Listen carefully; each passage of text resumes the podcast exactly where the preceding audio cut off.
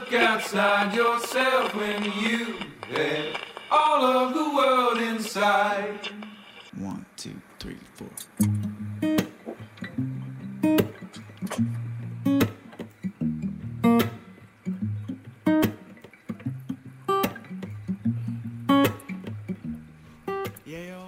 本をめぐって西へ東へ2021年2月3日水曜日1時1分を回りました本とこラジオのお時間です、えーいつもながらお相手は想定家の矢作多門と愛の手のデザイナー岩永聡子さんです。はい、こんにちどうは。もこんにちは。はい。いやーなんかあっという間、あこの間水曜日だったと思ったんだけど、一週間。うんうん、わかります。あっという間に来ましたね、うん。ね、なんかやっぱこの 忙しいですか？1月2月ってよくわかんないうちに過ぎてくねそう、もう毎年2月ですよ。ちそう。2月3日ですよね そうなん節です、分も過ぎて、今日は立春でしたっけ？うん、うん。あそうかそうですよね、うん節分が124年ぶりに2月2日っていう、ね。うん、なんかニュースが出てましたけどね、なんかやりました？なんとなく節分的なものは 何も。何恵かせ方巻きも買わず。生活の中に豆っぽいものを食べるとかいやー、もう何もしなかっなりましたた。ちょっとね、なんか、あ、みんななんかやってるって思いながら。何もしなかった。なんかすればよかった。なんかあの、うん、豆巻きやりました。恵方巻きはさともかくさ、うん。結構僕京都に来てびっくりしたっていうか、それはあんまり関東ではなかったなと思ったのは、うんうん。イワシが結構ああ、やってます？いややってやってないよ。僕はやってないけど、うんうん。いやなんかお店とかでさ、うんうん結構イワシがわーっとなんか恵方巻きとイワシが並んでわーっと売り出されてて、ヒイラギだっけうん、なんかの葉葉っぱつけたやつそうね、うんうん。玄関先にやる風習があるんですよね、うんううん。んうちはやってないですけどあの、うん。まあせいぜい豆をあの、うん巻くふりをするぐらいの感じの まあまあちょっと巻きましたけど、うんうん鬼の面とかつけないんですか？なんかね昨日ねもううん子供たちが鬼役やってくれって言ってたんだけど、もうなんかすごい疲れちゃって、なんかそこまで元気が出ないって。もう俺ちょっとやろうかなって思ってたの。で鬼のお面をね、うんうん昔作ったやつとかもあるし、はいはい。それでちょっと、あのかなりテンション上げないとそう辛いですそうなの。ね。あのやるなら、うん。本当に鬼になりたいんですよ、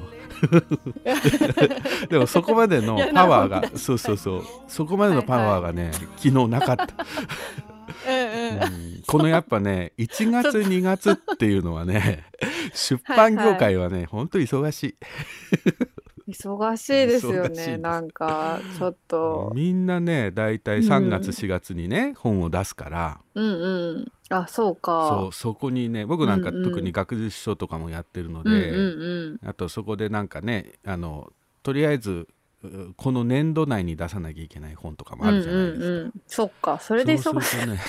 そうそうそう。もうなんかねボロボロですよ。鬼 鬼の手も借りたいというぐらいの感じになってますよ追い出さないでほしいうん。鬼をなんか昨日聞いたあのどことは言いませんけどとあるええ。印刷所があってか製本所がね、うん。もうなんていうのパンク状態というかああ。もう3月4月がねもういん。んん一冊も新規の入れれないみたいなあそうですか。状態らしくて。うんなんか12月1月は結構「鬼滅」のブームで「うんうんうんうん鬼滅」を作る製本屋さんが大変だったみたいですけどね、うんうんうん。うん。それの、うんうん、なんかそのコラボコラボ商品みたいなものってことですか、いやいやあの「鬼滅自」自体もそうだしあコミックコミックを、うん、ああそうか増刷そう増増刷で刷増刷で。なるほど。ものすごい量でしょあれ。うん、うん。そうですよね。そう。だからね、んそうかそうか。うん、そのそのその波が一段落してこの春の新刊ラッシュがやってきてるので、そっかそっか。うんまあねいろいろ製本屋さんもいろいろだから仕事がないっていうところもあるとは思うんですけどね。うん。結構忙しいとこは、そうですね。うん、大変みたい忙しいですねねそそっかそっか。時期が重なっちゃうとそうなんだよよね、うん。うん。まあなんとかうん。やってますけどね僕らは本当に。とりあえず鬼になる暇もない鬼になる暇もなく鬼がいたらうん。手助けしてほしいと思いながら、うん。となんかいつ一日やす中休める日が来るのかなっていう感じです。ね でもなんか確定申告がい1ヶ月先延びになったんだよね延長え本当ですうか、ん。なんか昨日ニュースになってた。4月15日まで OK になるみたいな去年もうそうだったけど。うんそうそうそう。そうなんだ。いやこれほんとねあの本いや本関係してる人は すごいありがたい、うんうんうん。このいや全然ねもうねやる暇ないなとそうそう。この春の新刊ラッシュに加えてそれの,、うん。あの締め切りが終わると確定申告が来て、ほね。んで花粉症になり。うん。もうねこの春ってすごいね。ひどいですねうん大変なんですよ毎年ね、あそうそう。もうね完全に諦めてた。からでもそっか1ヶ月伸びるのか、うん、そうみたい。間に合わせられるかな、いや間に合う間に合う大丈夫大丈夫。1ヶ月もあれば、本当、うん。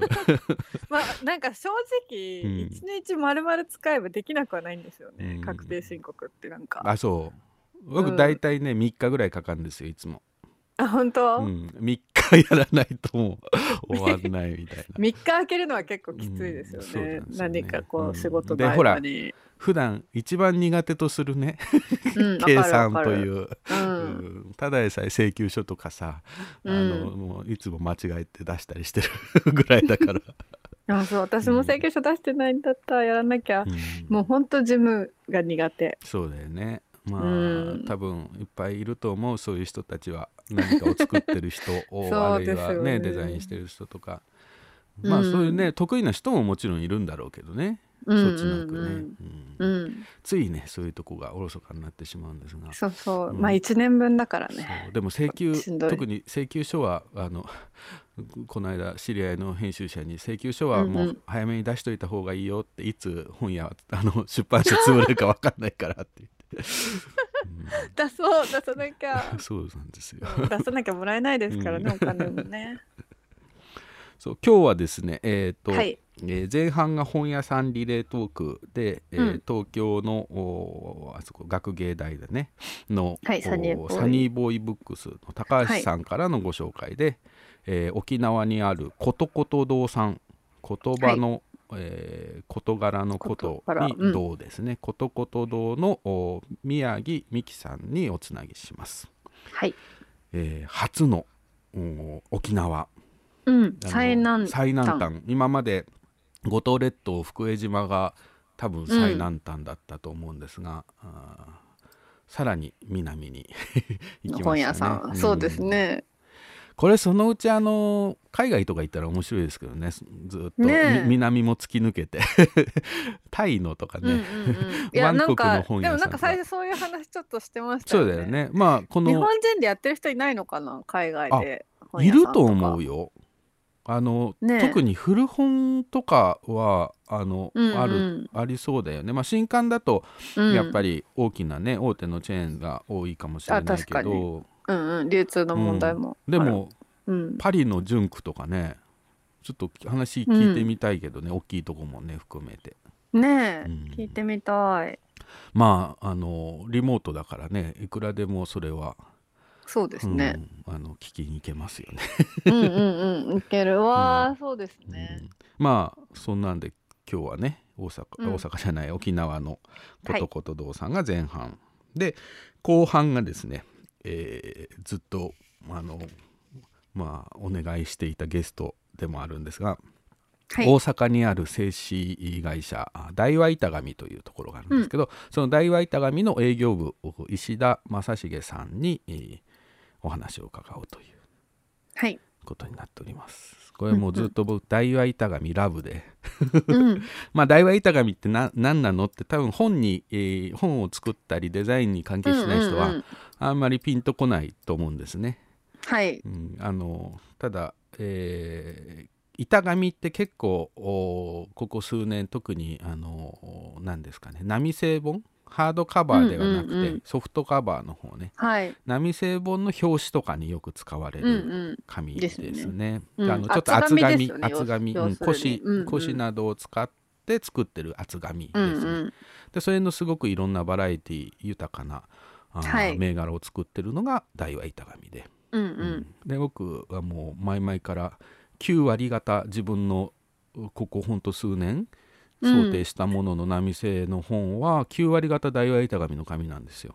あそうなんですね。で最初の頃はさ、やっぱり大和板紙の紙ってあのあ印刷屋さんとかも知らないで、うんうん何ですか、うんうん。この紙みたいな。なんか名前がさ結構またユニークで、うんうん。チョコレートとか、うんうん。カフェオレとか書いてあるわけ、ねうんうん。だから可愛い表ですよね。表紙の紙視点のところにいきなりカフェオレとか書いてあってうんうん。これどういうことですか？みたいな感じで。いやそういうだから最初は大和板紙のカフェオレとか書いてたんですよ。うんうんうん。なるほど。大和板紙の、うん、なんかエースボールとかねそういうふうに書かないと分かんないいい印刷屋さんもいたんだけどそうかそうかうんなるほど。はい今はもうあのすごくうん人気もあってね注文も多くなってきたんでしょうね。うん。うんうんもう本当銘柄名だけで、えー通じる。通じるんですけどね。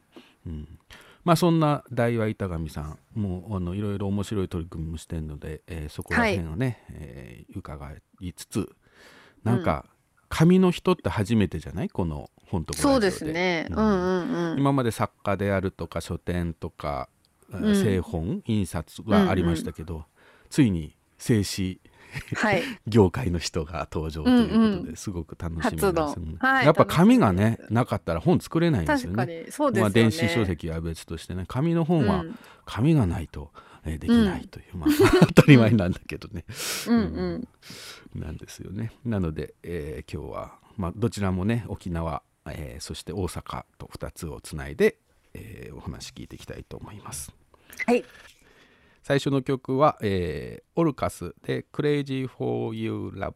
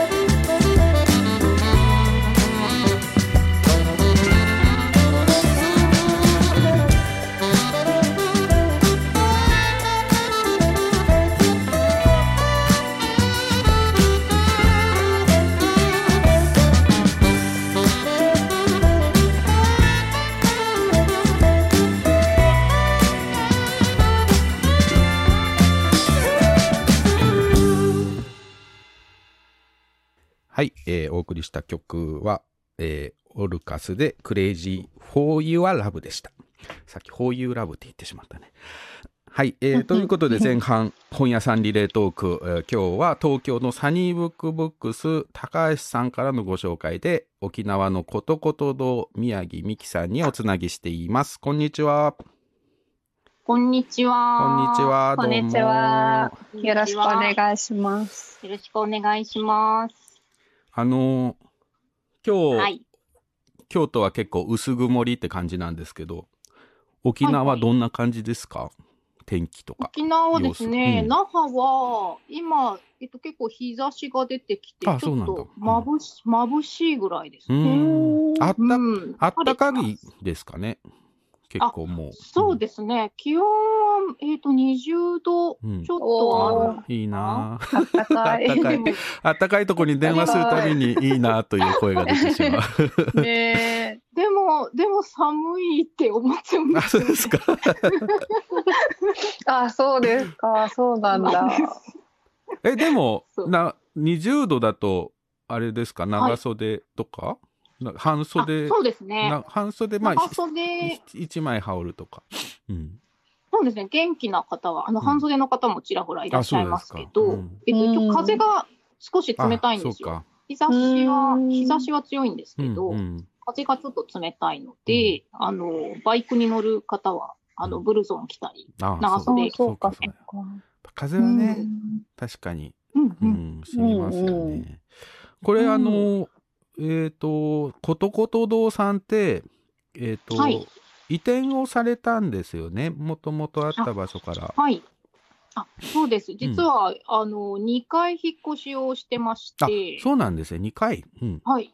そうなんですよ。あの、2007年にお店自体はオープンしたんですけども、はいうんその後に、あの、7年後に、うんあの、一度松尾というところに引っ越しをしてまして、うんえっと、昨年ですね、うん。昨年の4月に今の店舗の場所にまた移転をしてきました。あなる。ほど。うん。今は、はい。えっ、と、地域で言うと、何という地名になるんですか？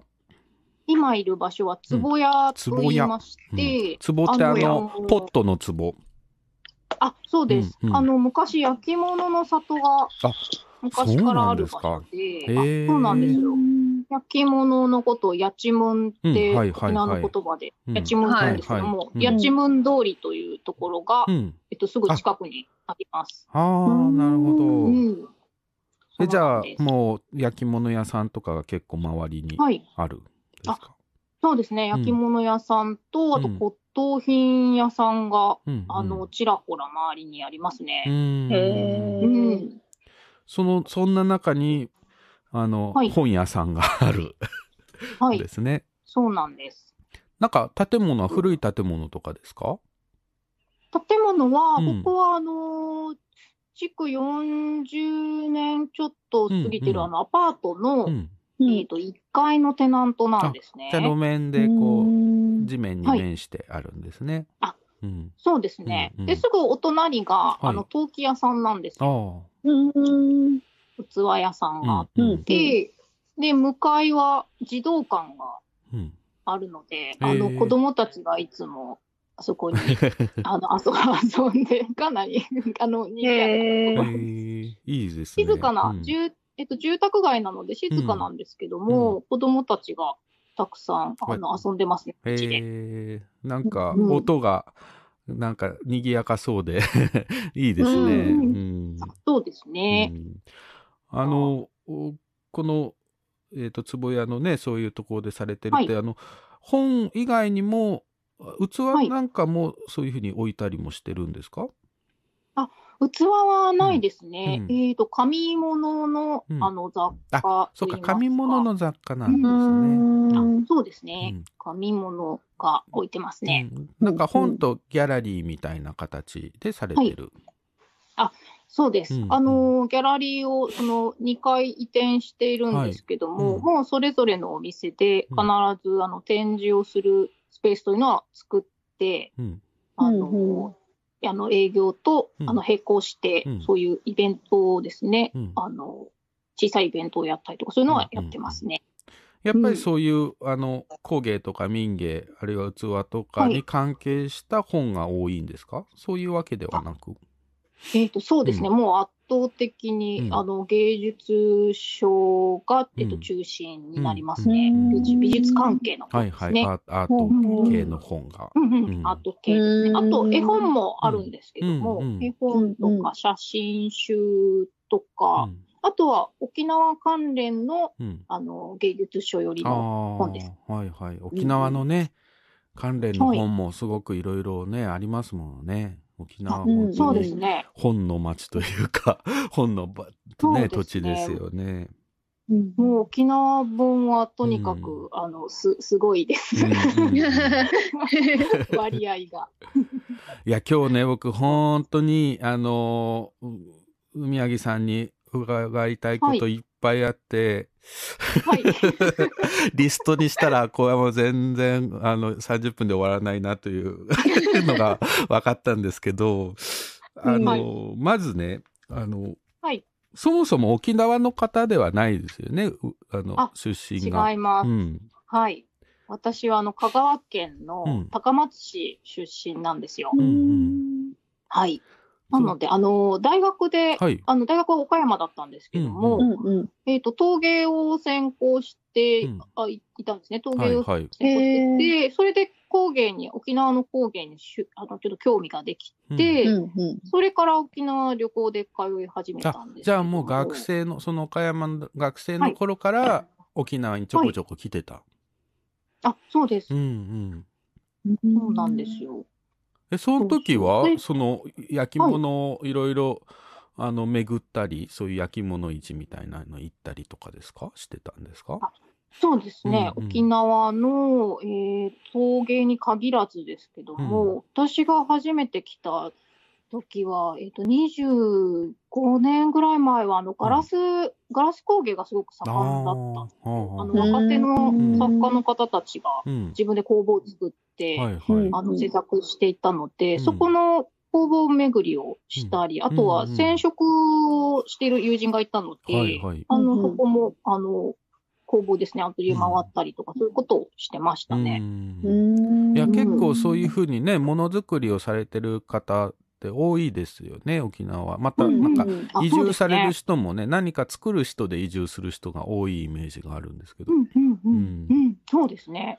うんうん。えそのでも沖縄に通ってるうちにどうして沖縄に、もう完全にもうじゃあ沖縄に住もうって思っちゃったんですか？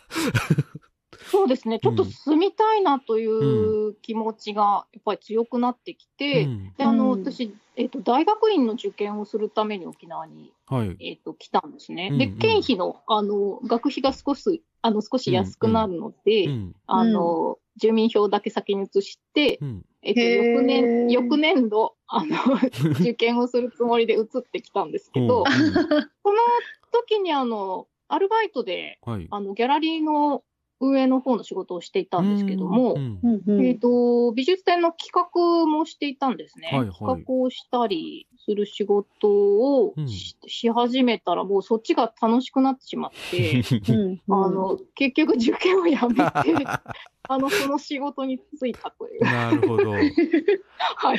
あもうなんか受験自体もやめちゃったんです。そう、やめたんですよ。勉強とか研究とかよりも もう実地で やった方が面白いという。う実うん。実地で始めて、やっぱり作家の人と直接知り合って、はい。あのサポートをしたり、もう間近で作品見てたら、ね。なんか、ちょっともう、ちょっと自分のことじゃなくて、うん。人のことが楽しくなってきたというか、うんうん。そうなんですよ。うん。でで、そこからうん。もう、あの、あの住むことになって、はい。はい。でそうなんです。そのギャラリーのそういうお手伝い的なことをずっと続けてたんですか、そうですね、うん。5年ほどそこのギャラリーで仕事をしながら、あのうん。他のあのちょうど沖縄県立博物館美術館があのうん。開館を、2007年に開館をする前だったので、はい。そこの準備室であの学芸員補助の仕事をしたり、うん結構その、えっと、本屋の仕事ではなくて、その本当にびがっつり美術の の仕事をしてたんですうよ。んうんうん。そうなんです。そうなんですでもそこから本屋にどういうふうに飛躍されたんですか？なんかこう、ポンと、はい、本屋をね、始めるって結構、まあ、どなたも、あの、はい。あのどうして本屋始めたのかってそれぞれね理由がはい。あって面白いなと思って伺ってるんだけども、本屋を始めたきっかけが、その、ギャラリーに勤めているときうに、ん。あのーちょっと全国のそう美術館の面白そうな展示のカタログを取り寄せて、うん。あの、うん。閲覧コーナーを作ってたんですよ。はいはい。おで、ーあの、県内に美術大学がありました。あ、そのう、ん。江戸沖縄県立芸大、芸術大学という、あの、美術の大学がありまして、うん。その学生さんにちょっと見てもらいたいなと思うんっ、て、うんあの、本をたくさん取り寄せて、あの、うん。図書館のようなあ形であ、なるほど。うん、閲覧コーナーを作ってたんですけども、うんうん。なんかそれを見てると、そういえば、そういう本を買える場所が県内になくて、うん。で、その頃は純駆動の那覇店もまだなかったんあですね。そうなんですね、うんほうほそう。なんですよ。なので、ちょっと専門書が全く県内で、あの、見たり、うん。あの、購入できる場所がないので、うん。これはちょっと作ってみる価値があるなと、ちょっとひらめいたというか、うんうん。まあでも自分のね興味のすごくあるところでもあるし、うん。そうですね。なんか、うんうん多分そういう同じようにそれを欲してる人の気持ちが 分かりそうですよね。うんそうですね。うん。あの、だからもともと本は好きで、私本当にずっともう図書委員、小学生の頃から図書委員をしたり、うんあの、こう本屋はかなり好きだったんですけど、うんでも自分が本屋をやるなんて想像を全くしてなかったので、本当に、だからひらめいた時は、大丈夫かなって思って、ひらめいたものの。これはいいんだろうかって思ったんですけども、まあでも、ちょっとやってみようかな。まあ、友人たちが、周りの友人たちが、とりあえず始めてみたらって言ってくれいや、いい、うんいい友達が。いい友達。いい友達。やれば？って言ってくれたんであのそんな深い根拠はないけども、まずやってみたらみたいなね。やってみたらって言われたので、うんあ、じゃあやってみようと思って始めました。はい。じゃあもうその一番最初始めた時から、そういう、まあはい沖縄であるとか、そのアート系のものを中心にずっとやってきたんですね。そうですね。うんもうそれはブレずに変わらないですうね。んうん。はい。このことこと堂って屋号はどうしてついたんですか、とこと堂は、うん。あのー漢字で、最初のことの字が、うん。えっ、と、言霊のことというか、目に見えないものはい。ですね。うん。なんか形がなかったり、うん。こう、触ることができないものという意味で、うんで、うん。2番目のことの字が、うん。えっ、と、事柄のことはい。ですね。はい。点の。字と書くんですけども、これは形があって、なるほど。目に見えるものうん。うんで、触れるものですね。うんで、まあ、この、こう、相反する2つうんのものっていうのが、うんこの美術というかアートっていうものを、うんえっ、と、なんか表してる、なるほどね体現してるなと思っうて、ん。まあそれをそうか。なんか名前に入れたいなというのを思ってたんですよ。うんうんうんそれで、あの、考えたうん名前です。じゃあ見えないものと見えるものをこうつなぐ場所になんかその本があるみたいなイメージなんですかね。うねうんうんいやいい、うんいい名前ですね。なんか単純にことこと堂さんって響きもね、なんか可愛らしいなと思ってたんだけど、そうですね。そんな意味が込められてたんですね。うんはいうん。そうなんです。なんかあの、えっ、と、宮城さんが紹介されてた記事を少しはい読ませてもらったんですけど、はい。なんか、あの、お店、えーを始めて、まあ、はやりながら結構、おお子さん、あの、子育てについても書かれてて、はい。なんか、お子さんもいらっしゃるんですよね？あ、はい。うんえっ、と、子供がいます。え、今、はいいくつぐらい？今ですね、えっ、と、大学受験あを今ちょうどやそんなっています。大きいはい。大きい。うん。思ってた大きいですより大きい。お子さんっていう感じでもなんかもはやまあでも、で始めた、お店を始めたのは2007年だから、はい。あれですよね。ね今からもう13年ぐらい前？ん？はい10もうその頃は保育園生だったので、うんうんそう、そうなんです。もうあの本当に子育てしながら、うん。うん。オープンして。あそうですね、店舗付き住宅だったので、一番最初の。が、ああなじゃあ結構帰ってきて、あの保育園とか、まあ学校から帰ってくるとお店にいたりとかしてたんですか？そうですね、うんお店のすぐ横がお家だったので、もうおあ、家そうか。がもう、同じ場所って。うん。もう保育園状態だったんですよね。いろんな子供がそうか、他のね友達とかもね。へーあそうです、そうです。うんもう、なのでお店を見ながら10人ぐらいのあの保育園生の相手をしてたんですよ。いいですね。ちょっと子供食堂ならぬ、子供書店的な。そう、なんか本の、本の値段つけながら、うんお菓子を配りながら、行っへたり来たりしてて、なるほど。大変でした。そうなんです。なんか、あの、もういいろいろ興味深いことがあったんだけど、ふプロフィールの中に2つね、その沖縄の本屋の歴史を調べてますということと、子供たちの居場所づくりをしてますみたいな2つがあって、あもうこれ聞くだけで1時間行くんじゃないかと思ったんですけど、このちょっと、まず本、本屋の歴史というのは、はい。あうん、これはですね、あのーすごく仲のいい、あのー出版社のあの、ボーダーインク。あ、はいはいはいはい。このねラジオでもたびたびの話題に上がります。ボーダーインクさん。はい、うんもう、すごく面白い出版社はい。なんですけども、うんその編集の木名絵里香さんと、うんあの、一緒に活動をしてまして、はい。あのーまあ、彼女は、あのー出版社なので、うん。実際に新しい本を作ると、あの、配本に回るわけですよね、はいはいはい。本人が。うんうん。その時にやっぱりもうリアルにあのあ書店がなくなっていくのを、あー。彼女はもう目の前でやっぱ見てきてるわけですよね。うんでも、その老舗の本屋さんがどんどんなくなってきていて、うん。でうん。あの小さい本屋だと家族経営なんですようんね。うん。家族経営をの書店っていうのはもうね、お子さんだとかお孫さんに継がでなければもうそこの代で終わってしまうので、この、まあその歴史自体が、その家族の歴史自体あがもう伝わらずにもうなくなっていってしまうのが、やっぱりね、こういろんな人にやっぱりそういう話を知ってもらいたいっていう、ずっとやっぱ思いがあって、あのじゃあちょうどそのブックパーリー沖縄というあのうん。毎年本のイベントを開催してるんですけども、はい。じゃあその中であの実行委員として何か活動できることがないかなというので、うん。あのその書店の調査をするということを発案して、うん。うんで、えっと、2017年に、うん。あの結構集中してあの離島も回って、えあのー書店の調査をした。へー。あじゃあそれもういろんな本屋さんを訪ねて話を聞くそうみたいなですね。。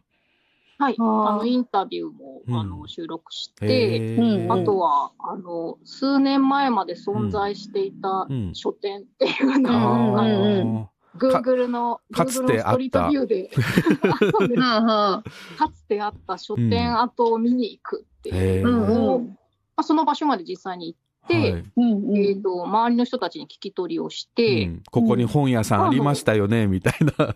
はい、あうん。そうですね、もうなくなってしまった書店と、まだその経営続けられている書店と、あうん。の両方調査をしてうん。回ったんですへえ。うんうん。けども、で今も、あのー継続して調査というのはずっと続けてはいるんですけども、うんうん。あのーまあ、こしうちは古書店なので、うんあのー個人の自費出版の写真集の中に、うんこう時々書店が映り込んでる時がある。はいうん。はいはい。うんそう。でたまたまね たまたま見つかるんですよ。すごい調査の仕方が。これって本屋だよねみたいな。まだ知らない本屋だねみたいな、なるんですか？もう目がくりで見つけるともうすぐきなさんに見つけましたって連絡をして。発見報告が。へーあそう報告をして。これ多分一生続く調査なんじゃないかなと思って。そうか、じゃあまだ、うん。まだまだ、こう、あまだまだ。掘れば出てくる。あそうですね、うん。そういうなんか一応情報ストックを、うん。あのずっと続けていますね、今。それ面い。白いですね。なんかちょっと、うん。そのね今あるところだけじゃなくてかつてあったところも含めていくと相当な数になりますよね。あね。そうですね、うんそうなんですよ。あの、有名なあの国際通りはいってありますよね。はいはいはい。国際通りにも、うん一時書店が、うんえっ、と、一番多い時うで、ん15店舗ぐらいあっへー15点ってすごいですね。あ小の、さいところうもん含めて、へー今今ゼロ店舗なんですよ。あーあ、いそうなんだ。一店舗もないん一だん。ですよ。一店舗もないんですよ。へーそれはなんか寂しいですね、さすうがに。ん嬉しいですねうん。すごく、まあ、あの、まあ、大型書店が、まあ、すぐ、その国際通りから歩いて、はい。あまの、うんうんうん2、3分のところに純駆動が、できて。まあそうですよね。うん、そういうことも、あの、やっぱり少しちょっと離れたところに、うんうんそういう本屋さんができてはきているんですけどうも、んまあ、中心街には、うんちょっと本屋さんが、まあ、姿を消している状態。うん。へうんあの、その調査してるものっていうのは本とかになってるんですか、あのー助成金をいただいたので、うん。あの活動のために、はい。その報告書としての,、うん。あの資料が少し作ったんですけども、うん。えっと、出版という形にはまだには至っなってていなくないんだ。て、はいそうなんですね。そうなんですよ。なんで、今か、、あの、ね、うん。できたらうん。いいなという話ーを読みたい。すごい貴重な資料になりそう。うん。うん。うん。なんかやっぱりそのね、どう、うね、さっきもおっしゃったように、あの、小さいね、本屋さんが、それがその本屋さんの歴史そのものがもう家族の歴史になってるっていうのは、ちょっと読んでみたいですよね。なんか、うん。うんううん。ん、その時代時代のね、中でどうやって本屋さんやってきたのかとかね。ねえどんな本並べてたのかとかそうそう気そう。になります。その地域の中でのね、関わり合いもきっとあるだろうし。ねそうですうんね。うんうん。えーそれ、絶対出してくださいよ、本にして。ねえぜ読みたいですよ。ひ。うんうん。うんじゃあ、あの、木田さんにも伝えておきます。はい。あの ぜ本ひ。本できた時はもう本当にまたこのラジオで 大々的に紹介します。そうですね。うんうんあありがとうございます。それもう一つね、子供たちの居場所作りっていうのがあったんです。これはその、はい。あの子ど 子供が来れる本屋さんっていうことですか、それとは別にあ何かやられてるんですか？あのーこれはですね、うん。えっと、那覇市の、うん。えっと、社会福祉協議会という、うん。あの、組織がありまして、はい。そこの方たちにあの声をかけていただいて、うん。スタートしたものなんですけどうん。も、あの、前の、えっと、一つ前の店舗の時に、うん。えっと、すぐ向かい側の自治会の事務所があったんですよ。うんうん。うんうん。で、そこの、えっ、と、事務所の、えっ、と、方が、えっ、と、なんか子供がすごく、あの、自由に出入りする場所だったのうで、ん。うん。あの、うちのお店にも自然に来るようになって、うん。それで、あの、じゃあ、そういう、なんていうのかな、あの、社会福祉教育課の方が、あうん。の子供たちが立ち寄る場所を、あの、いくつかはい。増やしていきたいので、うん。まあ、あの、うん。放課後安全にね、う遊んだり、うん。そういうできる場所が、何かあった時に駆け込み寺のようにして。来れら来られる場所が、うん。を作りたいということだったと思うんですけども、ういいですん。ね。うんそう。うんうん。で、あの、そういう場所を増やしたいので、なんか参加してもらえませんかというので、うん。あ、じゃあ参加、あの、いいですよっていうことを伝えて、そういう組織に入ったんですけども、うんうんなので、子供たちが、あの、よく遊びにうん。来るんですね。ああ、いいですね。なだから、家でも学校でもない、その中間にあるような立ち寄り場みたいなところですそうでよね。すね。う。んうん。なんか話を話を無限に聞いてくれる人みたいな 思われてると思うんですけど。確かにね。そうですよね。親なんか結構忙しいから、えー子供の話案外聞いてない、もうちょっと、もう何なの、もう、は、それで結論はとかつい言っちゃったりするけど、そうじゃなくて、ちゃんとゆっくりね、聞いてくれる人がいたら、それちょっといいです話よね。無限に聞いてくれる大人がいるってすごくないでか？最高ですすよね。めちゃめちゃいいですよね。普通に、えー。あの、普通に人生相談とかお互いしたりしてるんです。小学校お互い。お互い。お。互い。小学校2年生のこと相談し、えう。んー。うんうん。え どう、どういう相談があるんですか？それって。なんなんか、かこう、あ向こうはね、子供たちはあの友達とちょっと最近うまくいってないんだけど、どうしたらうんあーうんだうん。私は、なんか今日の晩ご飯何がいいと思う？い ないいなぁゆるくていいなぁ相談して、提案してもらう。じゃじゃあこれとかいいんじゃないとか言って、カレーとかいいんじゃないとか、そんな感じで。そう、そんな話をしてます。なんか僕、本屋さん、あの、え駄菓子屋さんって僕小さい時ね、あったけど、駄菓子屋さんが今もうなくなっちゃったじゃないですか。なんかそれに変わる場所って、なんかあったらいいなって思ってたんだけど、本当は本屋さんとかね、駄菓子屋さんみたいになんかうん。何も買わないでもちょろんと行けたらいいなっていうのは、ーううん。ん思いますね、確かに。うん。うんうんうん。そうか。だからやっぱ子供になんかあれですね。縁のある人というか、まあそういうキャラクターというか、引き寄せる部分があるのかもしれないけど、うん。ね、開店当初から、ね、子供、うん子供書店のようになり、今もねそんなね、そんな自然に集わないですよね。うん。なかなか。そうでも、あの肝心の、肝心の本は全然読んでくれないんですよ。まあでもなんか、うん、そこは別に直結しなくてもいいんじゃないですか、必ずしも。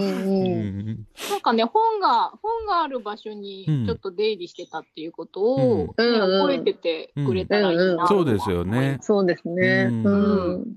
うんうん。なんかこう結構大人って子供を本を本を子供に読ませるっていうのにすごい躍起になる人とかもいるじゃないですか。そう。うん。どそう僕もよく本をね作ってるっていうと、うん。うちの子本読まないんですけど、どうしたら本読みますかみたいな質問を受けるんですよ。うんうんうん。いや、うんうんうん。大人でも読まない人は読まないし、そううん本なんて興味だから、興味がなければ子供は読まないだろうしっていううね。ん。うんそれだけうんだと思うんだけど。そううんなんかまずはやっぱり身近にいる大人の人が。あのすごく楽しそうに本を読んでるっていうのがうん一番いいと思います。そうですねうん意外となんか自分読まないのに子供に読ませようとしてる人多いです。そうなんだよねそうです。ね。ううんうんん、そうそう。なんかこう、へーうん、まあ、いや、でもそれいいですね。うんううんん。子供の居場所にもなる本屋さんという。うん今もそのじ児童館がね、児童館でしたっけ、はいお向かいにあるあっていう、そう、児童館が目の前にありねます。そういう縁があり。うん。やばい、時間が迫っちゃった。全然聞けなかった。えーっと、すべてのあの、リレートークで、えーっと、紹介してる本屋さんに、えーっと、今、店頭にあるう本の中から一冊おすすめ本を紹介していただいてるんですけど、何かありますか、今。これっていう。はい。うん。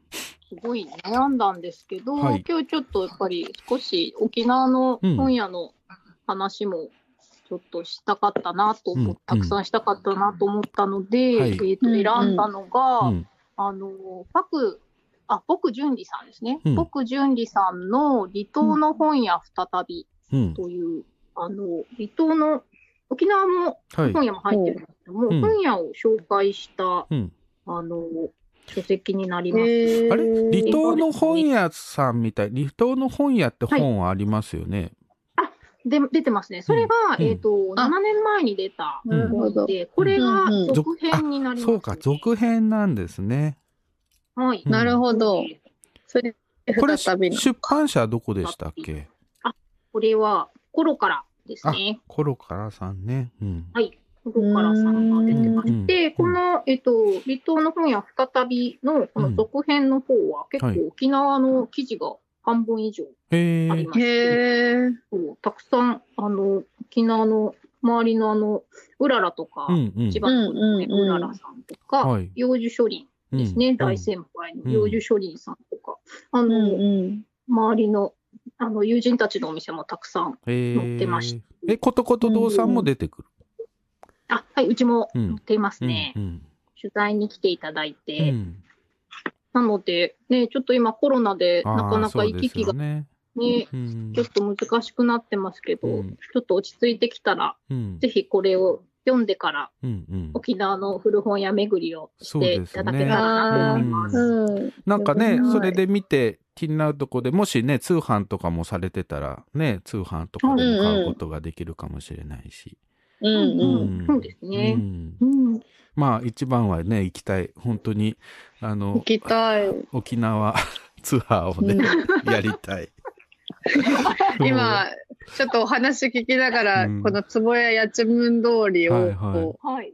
あの、ストリートビューで見てたんですけど、ことこと堂さんの前の道からずっおと、ー すごいバおーチャルだな。散歩してるみたいな気持ちで、そう、バーチャルで散歩してたんですけど。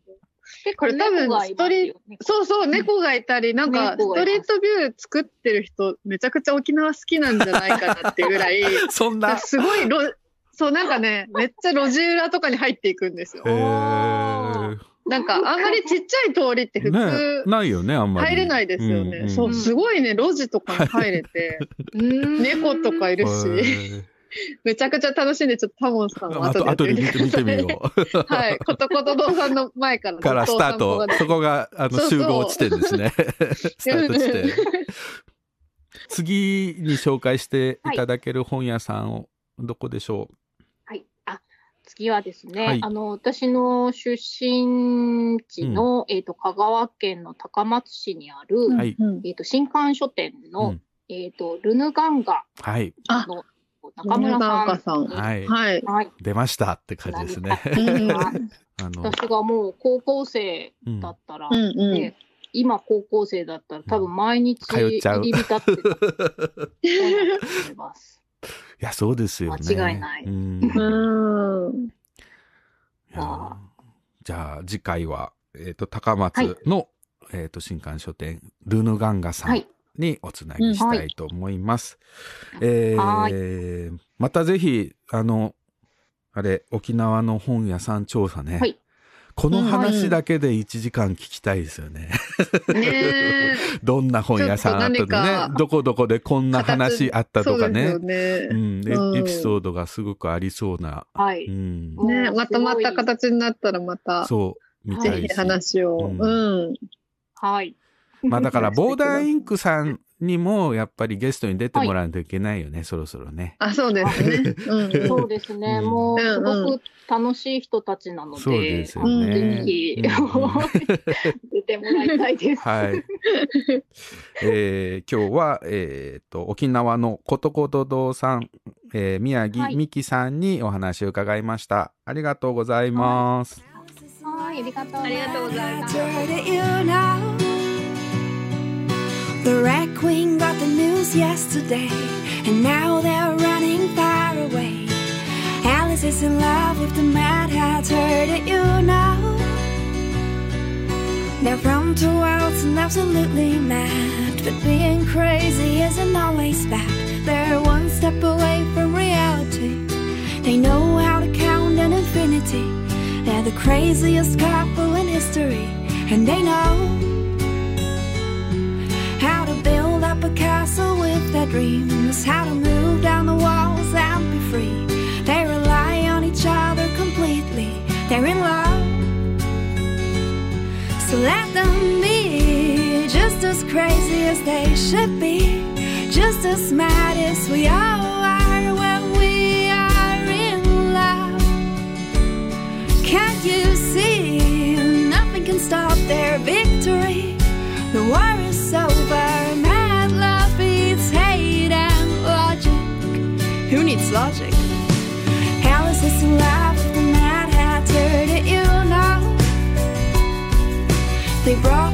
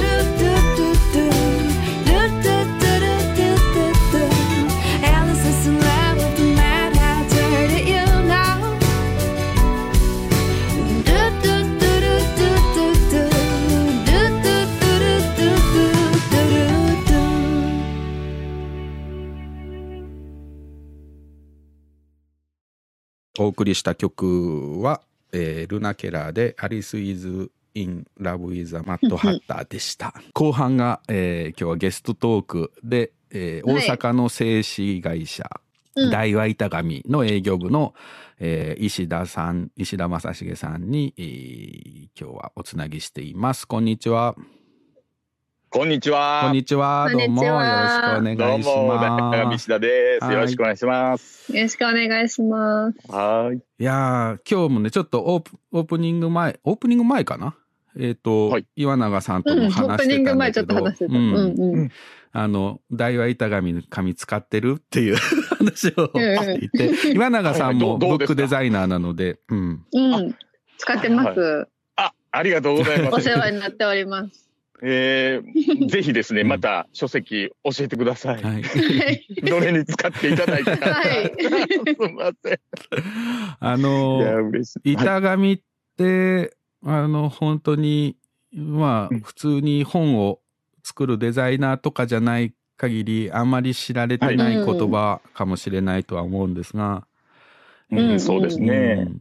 これ大和板紙っていうのは大阪にねあの、ええあるう会社だけども板紙を専門に作ってるっていうことでいいんそうですね。もう板紙ですね。うん、うんまあ、板紙って言うてもね、ん。普通に一般の方が板紙ってなんやねんとか、はいはい。うん。よく思われるとは思うんですけれども、うん。やはりそのうん厚紙なんですね。厚い紙なんですはいよね。はいはいだから、はい。えー書籍の中に使われるような薄い紙ではなくて、うん。まあ、うんうん。グラム、僕らグラム数でよく表現するんですけれども、うん。まあえー、230グラムっていう、うん。まあ、これもね、あの、言って、このニュアンスでわかるかどうかなんパッとですけれども。ね思い浮かばないですよね。グラムを言われたところでね。あのね、そうですね、あのね、まあ、あの、厚みを測るとう、ん、コンマ、あー0.3ミリとか、うん。そんな感じですね。あの子供の時にね、あの、はい。小学校とかで工作の時間に、うん。あの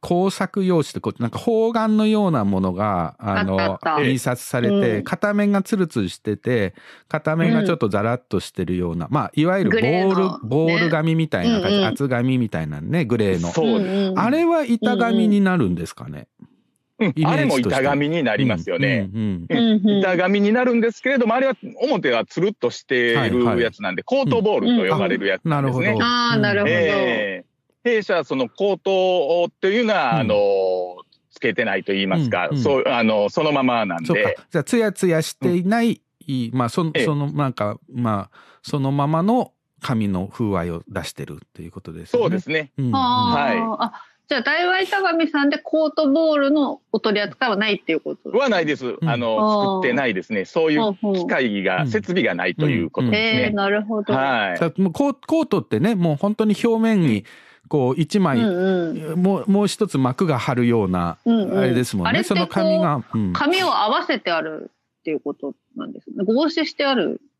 いやのか、な？えーじゃなくて、うんあのーうんまあ、そこまではうちらと一緒と思うんですけれども、うんまあ、はい一枚の、まあ、例えば弊社で言いますとね、うんうん一枚の紙なんですけれども、まあ、八層、九層に分かれてるんですよ。あーでまあそうがそもそもある。そうなんですよ。うんうん。でこの会話してる。そうなんですよいですよねやっぱり。そうそうなんですよ、そうなんですよ、言うて、繰り返しそうなんですよ、みたいなのあるから、もうなんか、わけわからないようになってるんですからね。え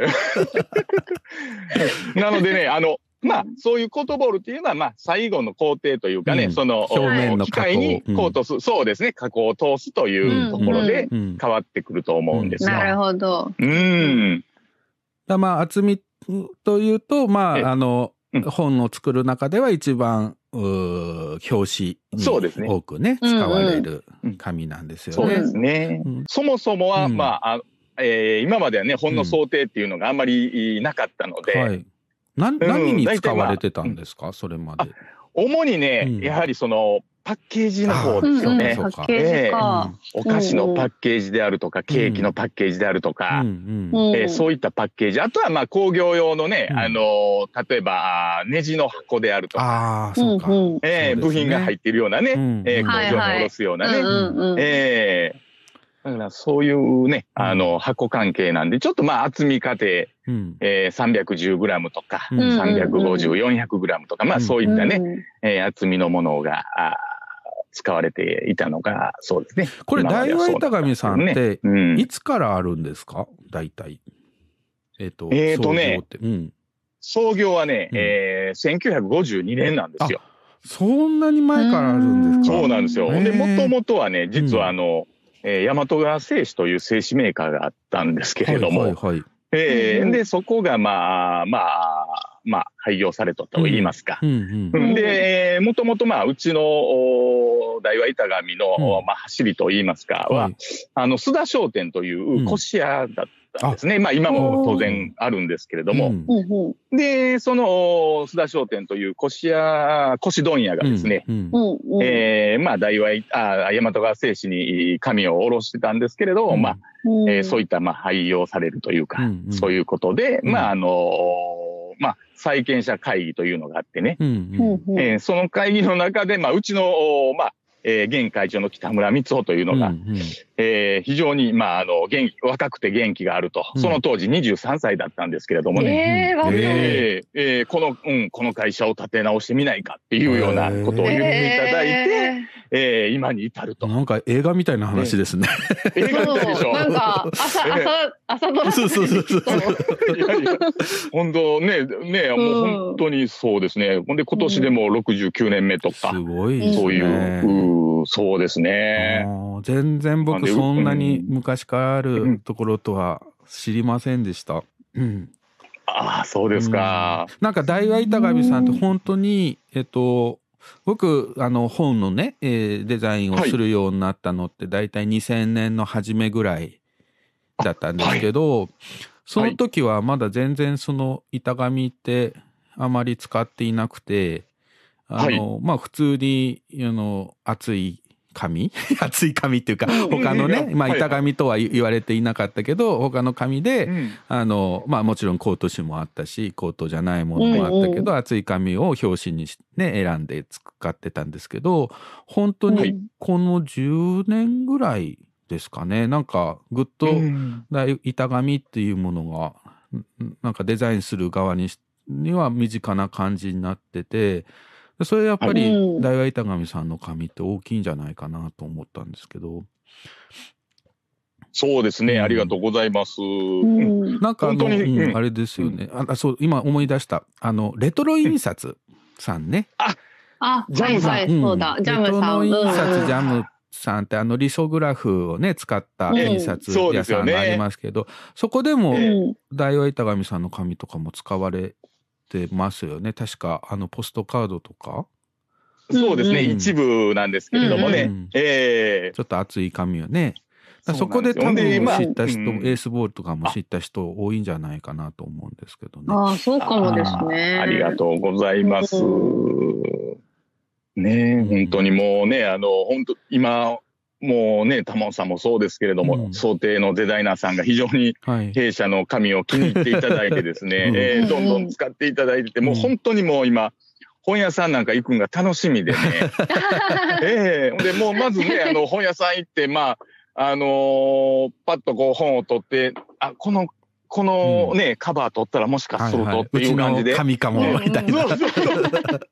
めっちゃお店の人から見ると、うんこの人変態ちゃうかっていうようなね、うんこの人何ひたすらカバーを剥く男みたいなね。そうです、そうです。わかる。ほんで、しはんねやろうか思ったらまた戻して。向いてちょっとニヤニヤしたり、がっかりしたりしながら。そうなんですよ。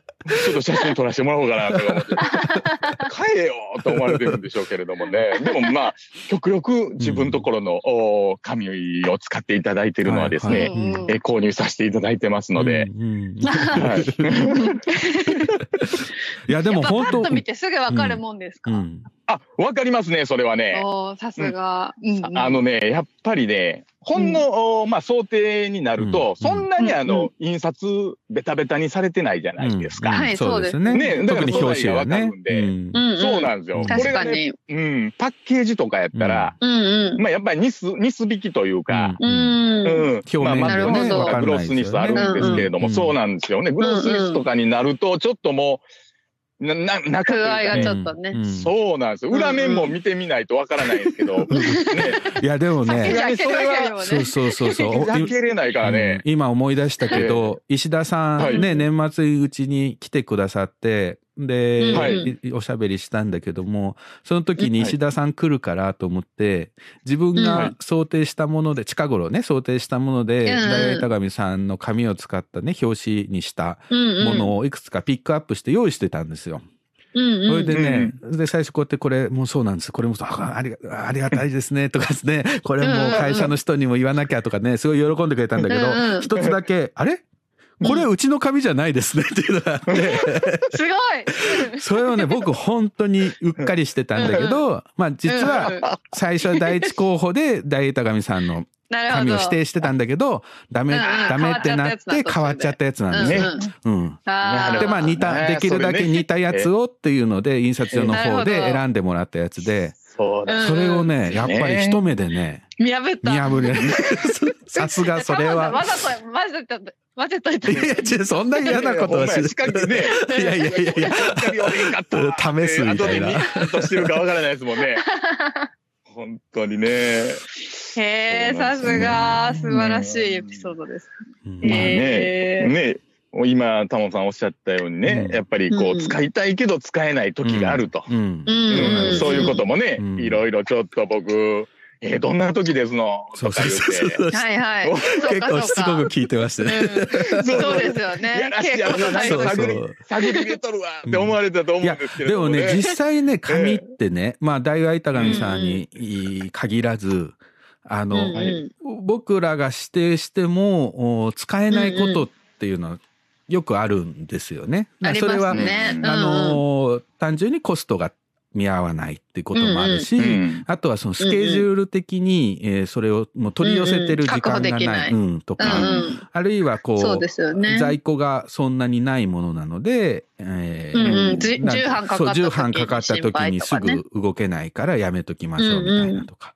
もうあの、うんうん。出版社によってはあのもう、えー紙屋さんとこう紙屋さんとかまあ印刷所とですけどね、うんうん。もうあの、まあ、そういう取り決めをして、まあ、ここからここまでの範囲のこの銘柄の紙を使いますってもう年間で使う紙をうん。もう決めちゃってる出版社もあるし。ありますね。ううん。なるほどな。のでやっぱりデザイナーが言ってもねなかなかそれがうん。通るかって言ったらまた別の話になるんだけど、だそういうねエピソードがいっぱいあるんですよね。そうですね。そういう意味ではあの、まあまあ、あ本当ねの、うん。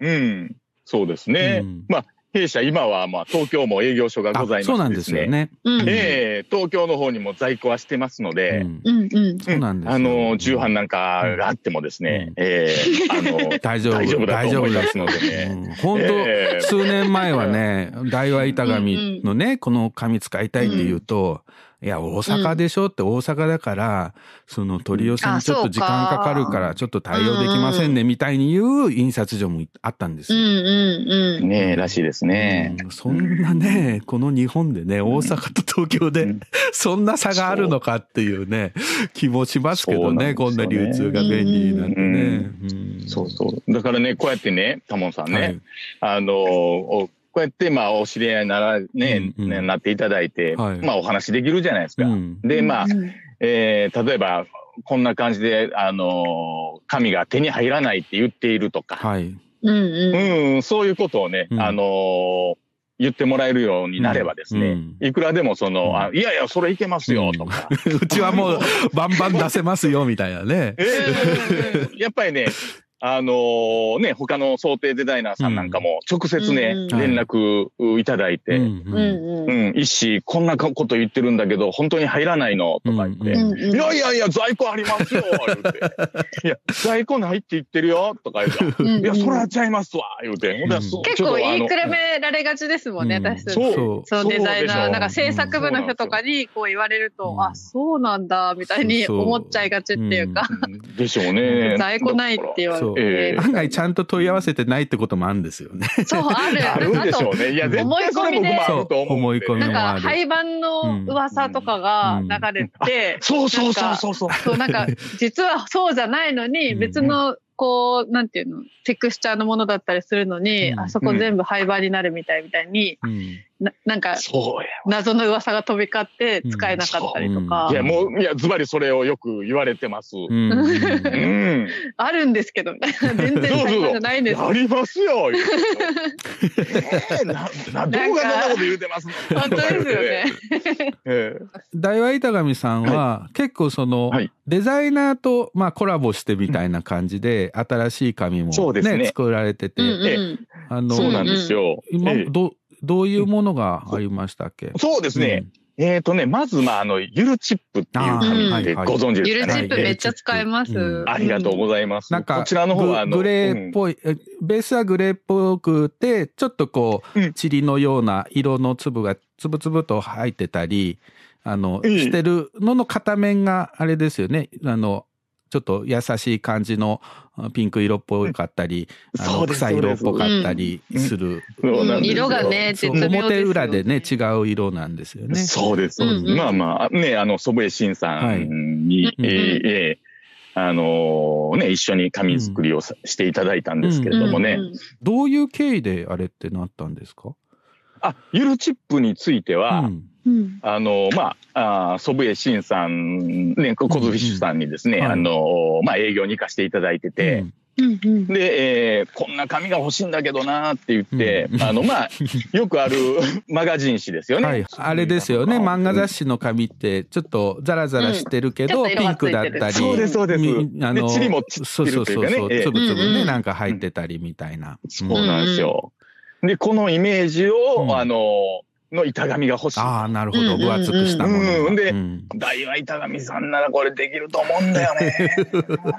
これとか言うて、で、まあまあ、あもうぜひね、もう祖父江さんが言われるんやったら、ちょっと一遍テストししてみましょうと。はいはい、うところで持ち帰ってですね、いろいろおね、あの、色をつけたりしてですね、うん。えー試作品を作ったテスト好き、そうですね、テススト好きしては、あの、見ていただいてとこういう、うん。こういう繰り返し、結構ね、ト、うん。あの、うんうん。繰り返しがあったんですけれどもね、うんうんうんうん。で、一番初めにできたのがゆるチップの桃ですかね。うんうんうん。ううん。ん。で、桃からできて、まあ、どんどんどんどん空であるとかバリエーションも。草であるとか、うん。ええ。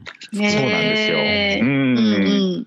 その当時、まあ、祖父江さんがやっぱりこう、ある程度使いたい、はい。うんところ、うん。うん、こういうところで使いたいっていうのを言っていただいてたので、うん。うんうん、あの、またここでも。あれですよね。祖父江さんって結構、あのまだこんなに板紙が多く使われる前から早くのうちから、あの板紙をなんか率先して 使ってたよううなん。結構僕はイメージがあったんですけど。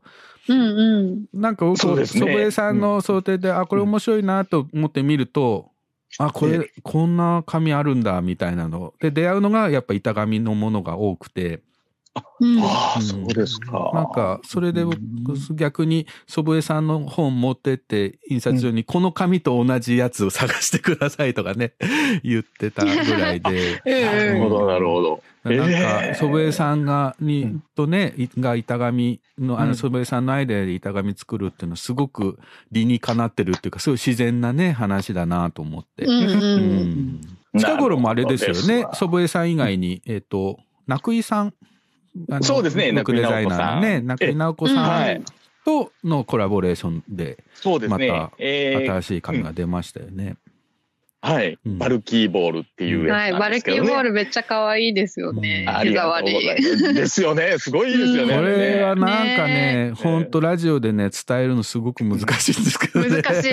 なんと言ったらいいんだろうっていうね。そうなんですよ。うんまあ基本的にちょっとだか、ら、あの、うんあれですよね。まあやっぱり板紙なので、えーなんていうのかな、風合いのあるん、まあ白と、あれですね、うん。紺と茶ですかね。ぐ、そっか。えっと、灰もあるあ、んですよ。灰も、あ、そうか、灰もありますね。うん灰色もありますよね。うん。そうそう。今回ね、うん茶は、あの、年末にですね、うん。えーうん。えー新しく。中井直子さんと、ううんん、津田純子さんがね、はいはいはいあの、グラフィック社の、うんが一緒に来ていただいて、ちょうど取材と一緒に絡めてですね、うん。していただきまして、うん。えーなので今回のクラ、えーデザインの引き出し、うん。えーにはですね、うんあの、弊社の、おバルキーボールの茶うん。の、お取り込まれてる取材もしていただいてあ、そうなんですね。あ、なるほど。はい。あの、もうこれなかなか本当に出ない本で、申し訳ないんですけど、あの、紙の旅という、僕がいろんな、えあの、国内外のね、紙を作ってるところに行ってお話を聞いて、本にするっていうのが、企画があって、もう、えー4、5年前からこれをやっていて、もうあとちょっとってとこでコロナになってしまって取材が進んでないんですけど。そう、あその時にね、そうですよね。そうあの、うん津田さん、うん。デザインの引き出しの津田さんに、なんか面白い。ね、紙、取材すべき紙の場所ありますかねって話聞きに行ったんですよ。だその時に、まあ、タモンさん京都なんだし、やっぱ大阪の大和板上さんは絶対行った方がいいですよっていうふうにして、うんうんあうん。の、それでまあ、石田さんもね、紹介していただいたりしたんですけど。そうですよね。うん。その時にあの、うん津田さんが言ってたのかな？なんか、うん。海外のそういう紙の見本市みたいなのかな、にもう出展されてるみたいな、言ってたのかなえっ、とね、うん。それはね、うん。えーミラノサローネっていう、はい。うんえーイタリアの方でやっている、ん。うー家具の展示会ですかね。家具。家具。うん。家具の展示会に、うちのミルダンというん。う紙うん。がございましてね、はいはい。えーうん。あの、牛乳パック、はいはいはい。酒パックなんかで作ったですね、うんうんえーうん。原料に作ったあ段ボールがあるんですよ。うんうん。その牛乳パックだからミルミルクでミルダンなんですか、ああ、そうです。そうです。なるほど。ミルクの段ボールみたいな。そうそう、ミルクの段ボールということで、うん。えーミルダンって、うんまあ、はいはいだいぶ浸透をね、うん。してきましたかね。うんまあ、まだまだですけれどもね。大和板紙の紙って結構いろんなおもしネーミング のがね、素材がまず面白くて、うんうん。あの、まあ、うんうん古紙をね、使われてるっていうのはすごくあるんだけど、あの、うんうん。サトウキビのね、絞りかすではバガスを使ってるものとか、はい。あと、うんうん。あの、さっきね、言ったおさ、日本酒とか牛乳のパック、うん。紙パックですよね。それを使ってるものであるとか、あと、やっぱ一番ユニークのあの、ダイ、ダイワフィールドというね、あの、紙で、え。これあの、ラグビーのグラウンドですかね、ラグビー場の芝生えをそうですね。あの、混ぜ込んでるっていう。うんうん。紙なんですよねそうですね。すき込んでる。そうです、そうです。あれって、どうしてあんなことになったんですか？あのね、うんえー数年前に、えーね、はいあの、ワールドカップ、はいは。はいい。ラグビーののね、あったんで、うんうんまあ、まあそういうところからですね、うんなんかこうね、うんで、うちら、あの、東大阪、はい。うん大阪に東大阪があって、そこがまあうん花園ラグビー場というね、はい。本当にあの、うんうん。おーまあ、野球でいうと甲子園みたいなところがあってですね、で、であればこれをちょっと地域活性するのにうんっていうような流れで、うん。えーで、どうせなら花園ラグビー場の、おー芝生を、ね、混渉してというような。混ぜようと。え、あれは、え芝生を刈るじゃないです面か 白すぎる。刈るやつを今までってのはさ単に捨ててたんですかね？あの、そうですね。あまあ燃やしてっていうの、か。そうなんですよ。うん。うん。うん。でそれをそれをまあその一部をもらってきて、もらってきてまあそうでいただいうんてですね。ううんん。これもやっぱりあの市が管理しているようなものになってくるので、ただ単にその普通にくださいって言って、ちょっとね、うんあの、もらえるものでもなくですね。はいはい。ええそうなんですよ。そうか。いや、これね、うん。本当にね、見るとね、草が入ってるんですよ、その名の通り。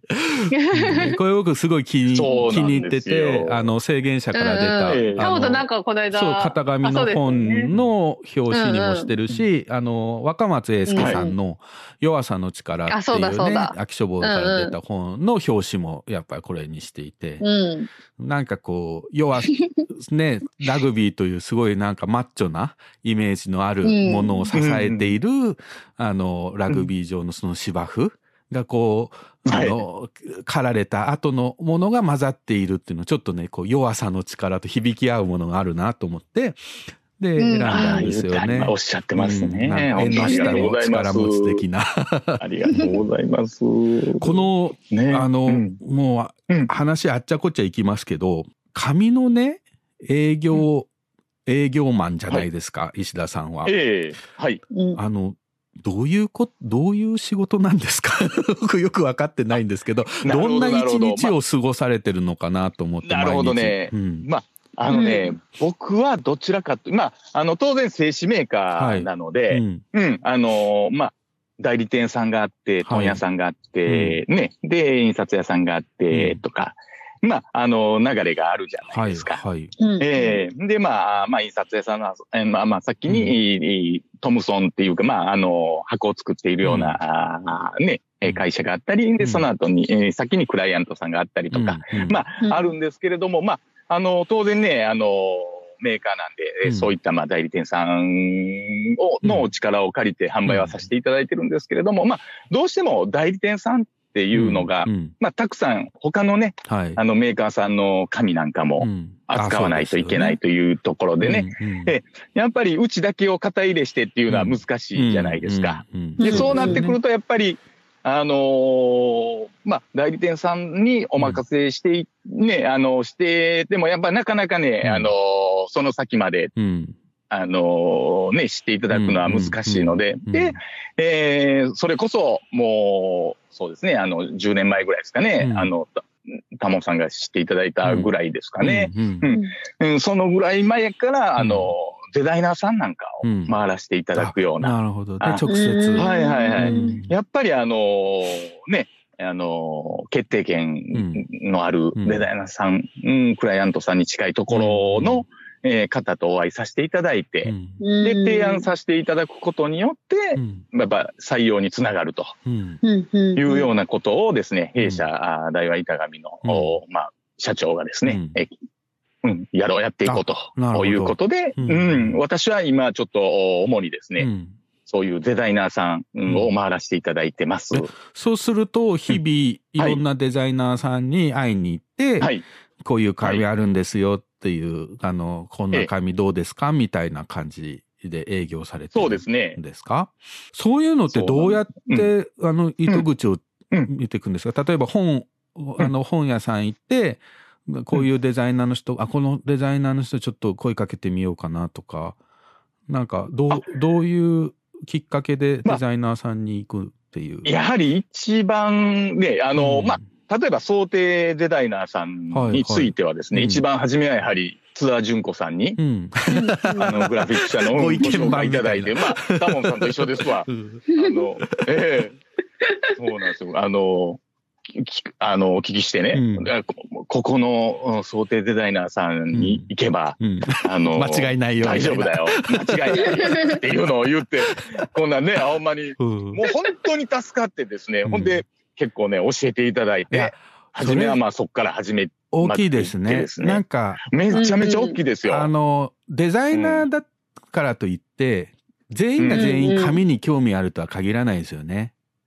そうなんですうんデザイナーによってはもう、なんていうのかな。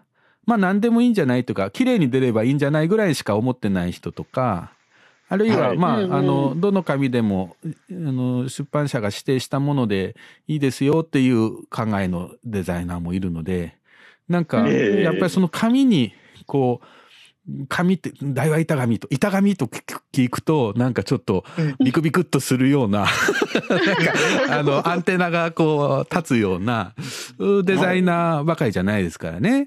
そうするとやっぱその、津田さんのね、うん。そのご意見番リストが。ターゲットというかね、大きいですよね。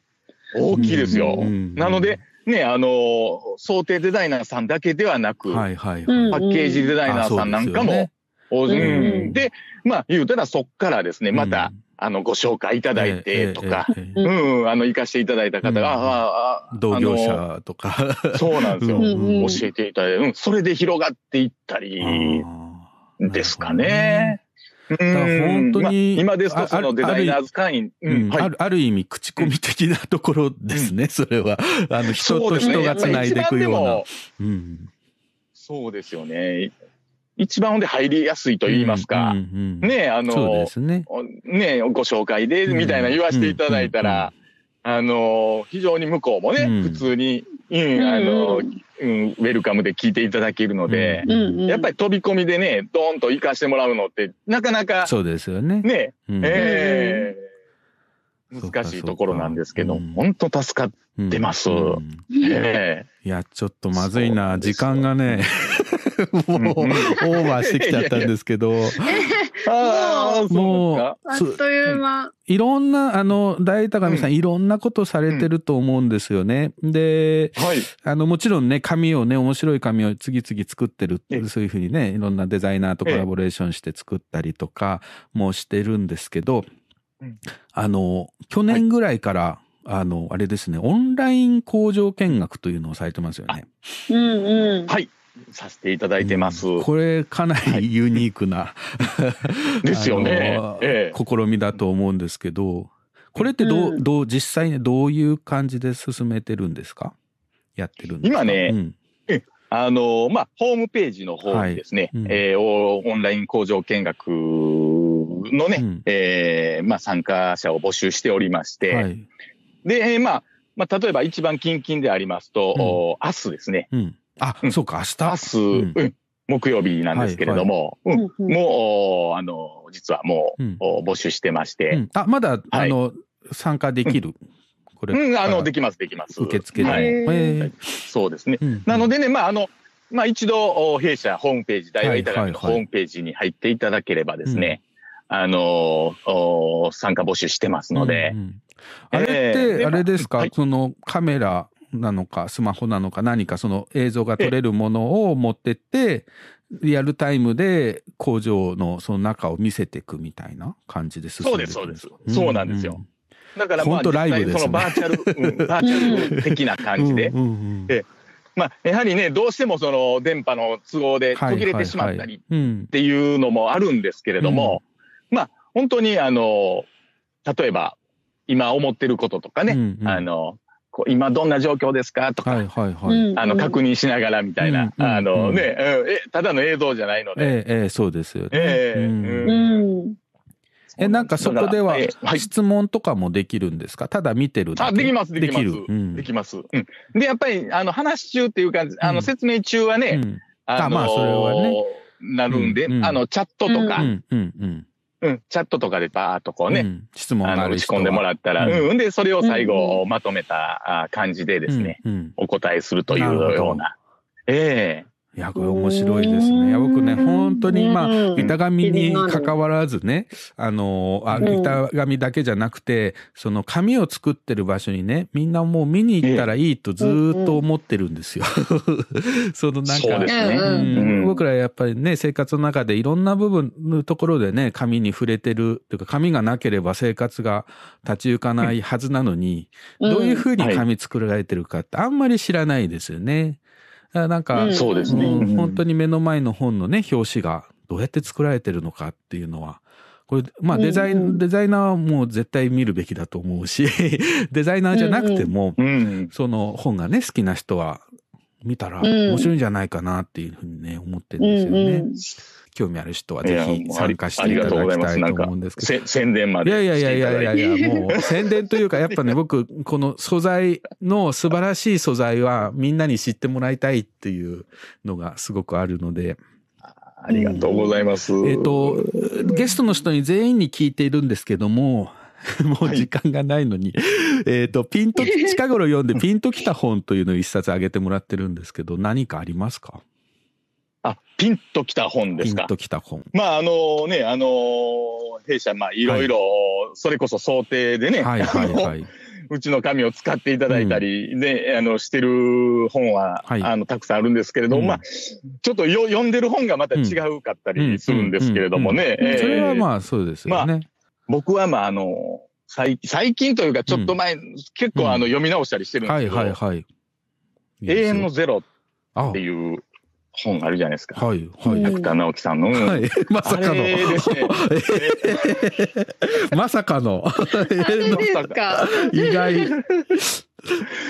なんか紙関係のとかビジネス書とかが来るのかなと。いやいやいやいやいや、あのね、いや、結局、うん。やっぱりね、そういう時代の、うん。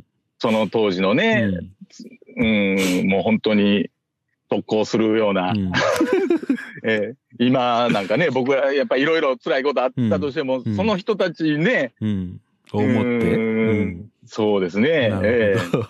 え、うん。もうちょっと結構時代、その歴史小説とか好きな方ですか、そうですね、うん。あの、龍馬が行くとかいうのもね、あーそうか。読ませていただいたりとか、ううん。で、なんかこう。まあ、ビジネス書も当然、あの、読んでるんですけれどうん。も、うん。結構あの、僕メンタル弱い方なんで、え、そうなんですか、意外。そうそう。えいやメンタル弱いんでね、やっぱりそういった。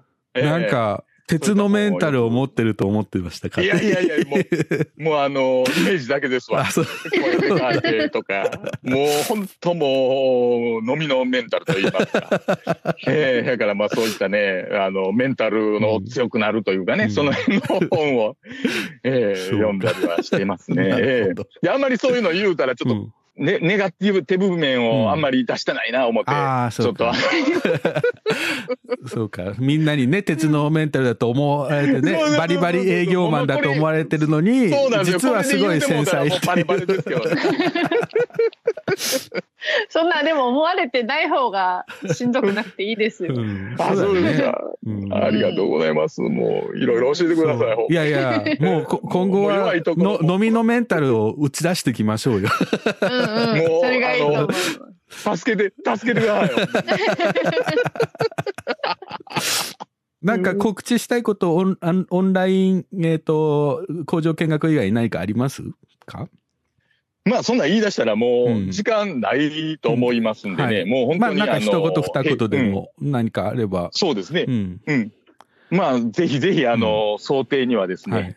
えー弊社大和高の、えーあの、カラーボードをお使いいただいてですね、えー。で、もう、あの、ホームページからでもですね、えーデザイナーズ会員というのに登録していただければ、あそうかはいはいはい。ええうん。あの、デザイナーズキットと言いましてですね、ええうん見本がたくさん入ってる、はい。あの、サンプルですね、うん。ええがおお送りすることができますので、そうなんですよね。これがね、すごくええ。立派なというか、本当にええ。ごっそりね、へー大和板紙のね、あの、紙が見れるので、うんうんあの、紙の見本帳もろ、あの、ね、小さい、あの、見本帳もあるし、大あ、きなね、そうなんですよ。ものもあるし。の見本帳とかもね、うんうんございますしそうそうそう黒の見本帳言って、黒ばっかりの見本帳もございますすね。ごい濃い色に、あの、えーなんかいカラーで吸ってたり、白インクで吸ってたりうんみたいなやつもありますしね。うんうんうん。やっぱりね、どうしても印刷適正とうか、んうん。その辺を気になられる、はいはいね、方がやっぱり多いので、うん。え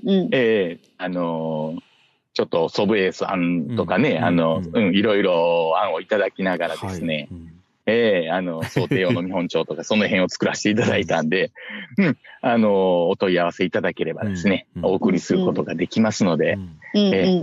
で、その暁にはぜひ使っていただいて、はい。えええええこれにつこたで、言うて言うてくれはったら、もう非常に嬉しいですね。はい。はい まあ、あのね、普通に読者の人も本屋さんとかも、ちょちょっと紙から、あの、本を並べ替えてみるとかね、したら、ちょっと面白いかもしれないね。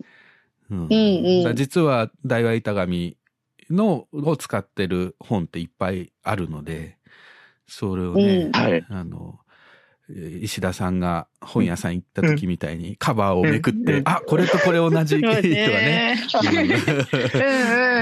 でも相当熟練した技術がないと。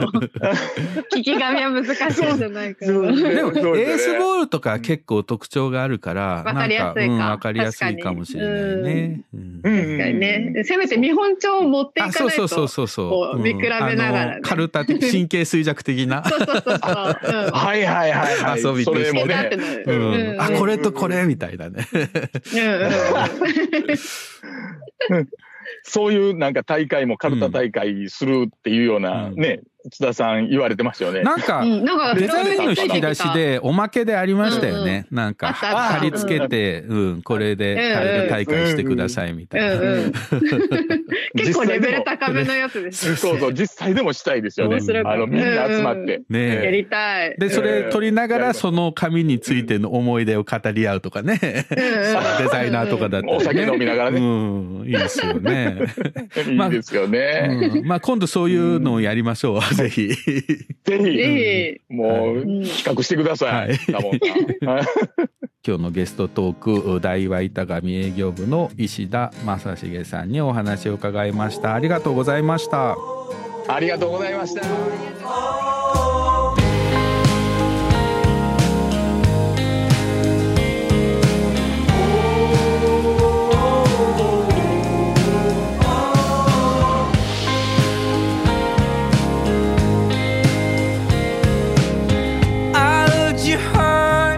Since it was a seed.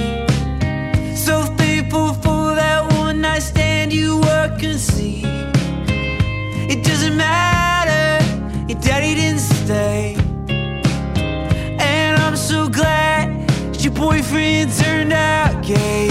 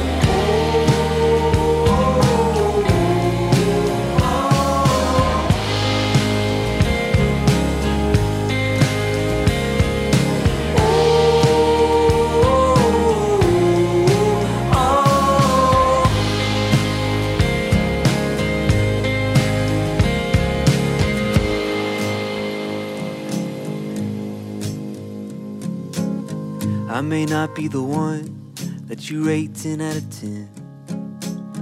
May not be your first choice, but I swear I'll be your last.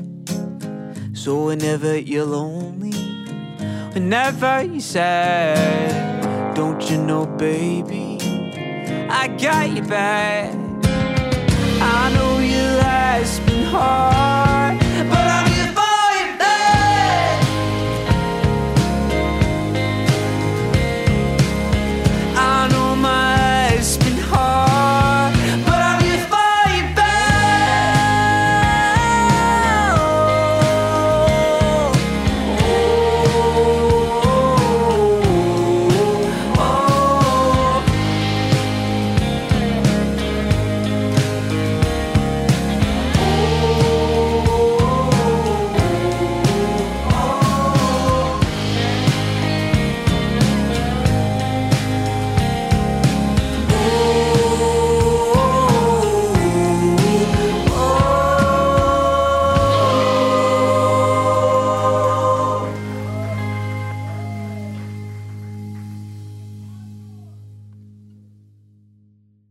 送りした曲はローガン・ピッチャーで I'm Here For You Wave でした。なんか今日、石田さんのね、うん。これから、うんここの後、この飲みのメンタルの話出てきた後ぐらいから面白くなるんじゃないかなっていう予感がね。そこからさらにねう。んうん。いや今ちょっと音楽かかってる間にね、あの、うんうんまあ、今後は飲みのめ、鉄のメンタルでも飲みのメンタルでもなく、紙のメンタルでいきますっていう。うんうん。板紙のメンタルいいですよね板紙の。板紙のメンタル。でも紙ってね、本当に、うん。なんていうのか、うん鉄のような強さはないけども、その、うね、わかります水で濡れるし、うん濡れたり、あの、破けるし、でも、うん。なんかまた立ち上がっていく感じはありますよね。踏まれても踏まれてもじゃないけども。うん。うんそうだって腰になって使われた後ね、腰になったなってまた再生するわけだし。ううんん。そんなしなやかでね。そう。なんかまさに柔軟性が板紙なんていうのはね、その腰でね、再生された紙だからね。そうですよねうんうん。レイヤーになった強そうなんさっていうか。ですよ。うん、だからちょっと紙のメンタルで、ね。うん今度は僕も紙のメンタルでいきたいと思います。うん。私も紙のメンタルでいこう。えー、ツイッターの方いろいろ書いていただいてます。うんうんふわふわ羊さん。那覇にいた頃、もうあったはずなのに、ことことと行ったことなかったな。うん。そうか。那覇大阪あの、沖縄にね、いる人でも、やっぱ縁がなければなかなかね、本屋さん。そうですねう。ん僕もね、うんその6年前かな、うんうんあの、うん偶然の想定化ができた時に、えっ、と、うんうんきちょうど、あの、体験ブックセンターのあ鳥居さんの結婚式もあったりして、うんうんうん沖縄行ったんですよね。であの、うんさっき言ってた市場のね、本屋さんのうららさんの宇田さんと、純駆堂で、えっ、と、トークをして、で、その時にね、この宮城さん、ことごとどの宮城さん来てたんうだって。んうんうん。であ、そうなんだ。その時全く挨拶してなかったんだけど、うんうん。実はあのあの会場にいたんですよって言われてあ、そうだでったんです、ね。僕もその後鳥居さんの結婚式出た後にあのーまた、えっと那覇に戻ってきてで、うんうん。あのことこと堂さんいいよって誰かに勧められて行ったんですよね車で、うんうん。そしたらたまたまその日ね、定休日だったんだよねそうだったんだ。そう。で池津じまいそのまだお引っ越しし前だったあそうそうそう。お引っ越し。し前。全然おうんうん引っ越し前ですね、6年前なんで、うんうんそう。だからね僕にとっても結構今日はねあのあの幻の本屋さんみたいな感じで、うんうん。そうね、ん。旅行で行ってたまたまお休みってそういうケースは。結構ねタイミングだからねそれってね、うんうん。うん。ね。えーいや行きたくなりましたねちょっとあのうんストリートビュー散歩もやってみてください。すごい楽しかったから。バーチャルバーチャル壺屋巡りうんうん。沖縄の風をいや感じな壺屋がらの。っていう地名もいいよねうん、よかった。うんなんかすごくね、あの、焼き物のお店がいっぱい並んでいて、まるで行ったかのように。行ったかのようにああいああそこのね路地行くとねみたいなねそうそうそう商店街待ってさとか言って。うん。えー、弥生さん、大和板紙のはい紙のホームページで、えー名称を見ていると、カフェラテ、うん。ポラム、チャキチ、チョコレート、アスカとか、紙の名前って誰がどうやって決めるんだろう書いてありますね。ね。面白いよね、ネーミング担当の人がいる。るのかな。そうだよね。開発室とか営業とかなのかな。その話も聞けばよかったね。そうそうそう、うん聞こうと思って、ちょっとでも、盛りだくさん。前あの、えっと、竹雄って、竹雄の人まだ出てきてないんだけど、あの、いわゆる紙商と言われる紙の、それこそ代理店とか卸、はいはい。あの、うん。製紙メーカーと、それこそ印印刷所とかの間に入っている、ううん竹雄さんという企業があるんだけど、そこでうん竹雄は結構いろんな製紙メーカーと、あの、一緒に共同開発みたいな感じで、うんうん。あの、はいはい新しい紙を作るんですよね。で、その時はね、うんうん話聞いてたら、結構いろ、社内で、いろんな、んあの、部署の人から、あの、名前の候補出してもらって、それで決めていくって言ってたね。で、なんかやっぱこれ商標だかうらん、うんあの、うん。もうすでにあるものとかもあるじゃない？紙の名前で被っちゃうとか、あるいは他の、はい。うん商品でそうですね被っちゃうとかね。うんだからね、なんか、結構ね、難しいって言ってたね。紙の名前ってつけるの。そうなんだ。うん必ずしも第一候補がいけるとは限らないし、とかそうですよね。インパクトがありつつ、そうそうそう。で、なんかやっぱその名前聞いて、その紙が思い浮かばなければいけないしね。そうですね。ううんんうん。ただの、ねあの、数字の羅列みたいな、英語の羅列みたいな、うんなんか M、MTA、えー、プラス FS みたいな、なんかそんなのがあるけど。それちょっと味、まあそれはそれで記号化してんだけど、ちょっと味気ないじゃない？うん。